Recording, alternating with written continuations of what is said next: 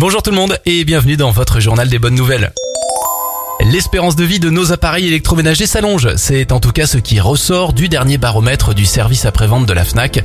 D'après leurs observations, les réparations ou les pannes sont en baisse. C'est une bonne nouvelle pour notre porte-monnaie et pour l'environnement.